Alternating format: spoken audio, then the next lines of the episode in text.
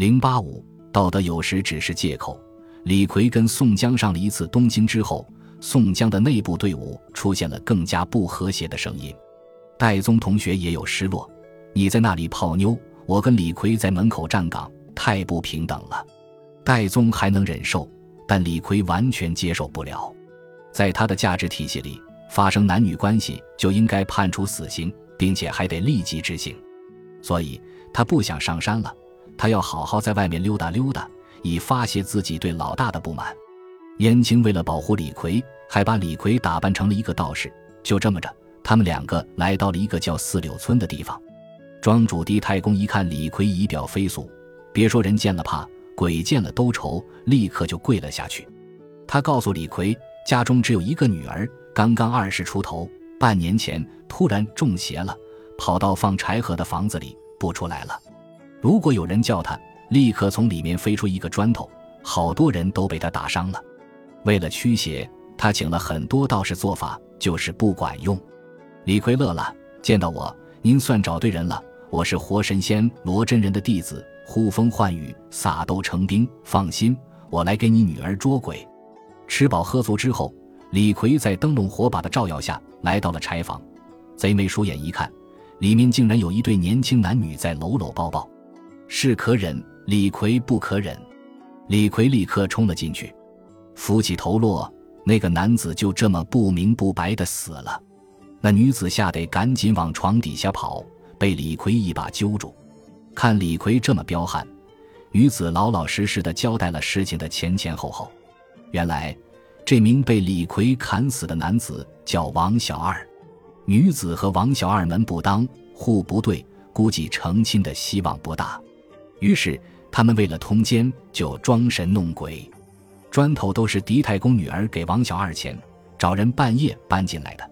看来这王小二也是一个凤凰男。法官李逵一听，发生男女关系都是死罪，不能不体现男女平等。于是，对狄太公的女儿也大斧子一挥，砍死了事。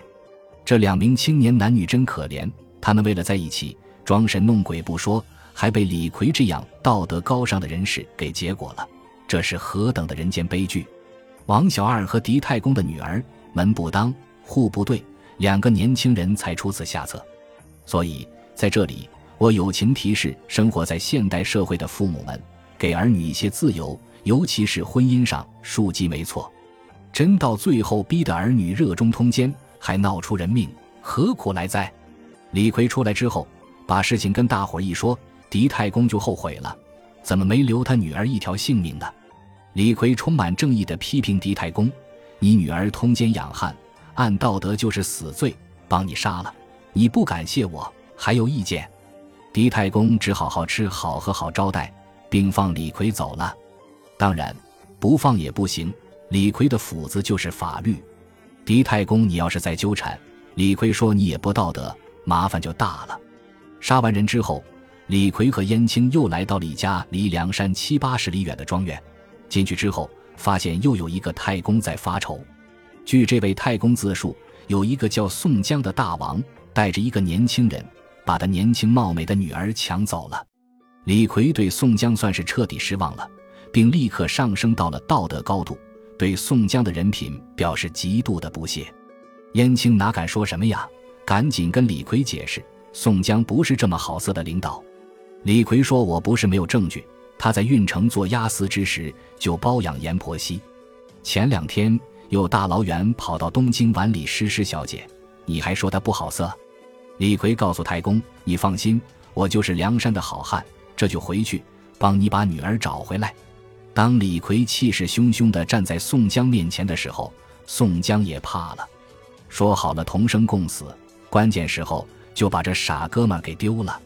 现在对方回来了，从面色看肯定是生气了。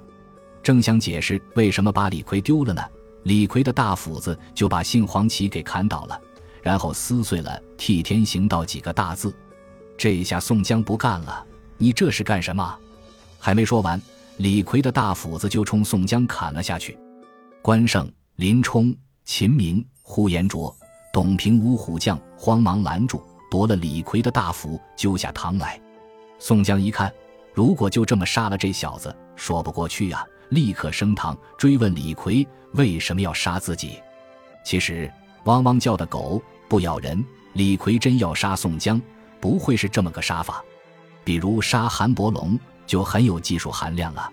李逵是来跟大哥讲理的，所以看宋江还这么正人君子，气得都不想说话了。燕青在旁边把李逵道听途说宋江抢劫民女的事情给说了一遍。宋江听完。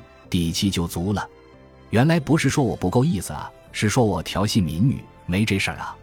但总得给李逵一个说法。大家一商量，那位太公还在，让李逵带着宋江大哥去当面对质，到底是不是宋江大哥抢的？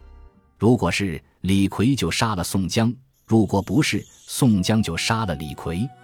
这平等，这事搞得这么民主，不是因为宋江做人光明正大。而是宋江知道，他真的没干这事，李逵必败无疑。太公一看，那个抢劫自己女儿的人不是眼前的宋江，这下李逵蔫了。但蔫归蔫，他依然有一种满足感。大哥原来这么好，都怪我心里太阴暗。陪着李逵见了太公之后，宋江就得意了。李逵根本抓不到自己的把柄，那就是污蔑了。最后，李逵将功折罪。把抢劫太公女儿的两个屌人给逮住杀了，太公的女儿失而复得，立刻上山，对宋江进行了极其衷心的感谢。这事只能算是阴差阳错。假如抢劫太公女儿的是徐宁，或者是王来虎，李逵会怎么办？他不但不会帮助太公，很可能会把太公也一口气杀了。李逵关心的道德，其实主要是主人的道德。这次他因为狄太公的女儿通奸，把人家杀了，主要是做给宋江看的。那意思是，你要是想发生男女关系，别怪我不客气。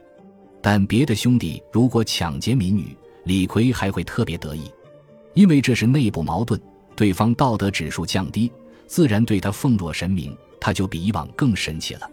李逵的价值立场，看我多不好色，就是典型的拿着自虐当门面。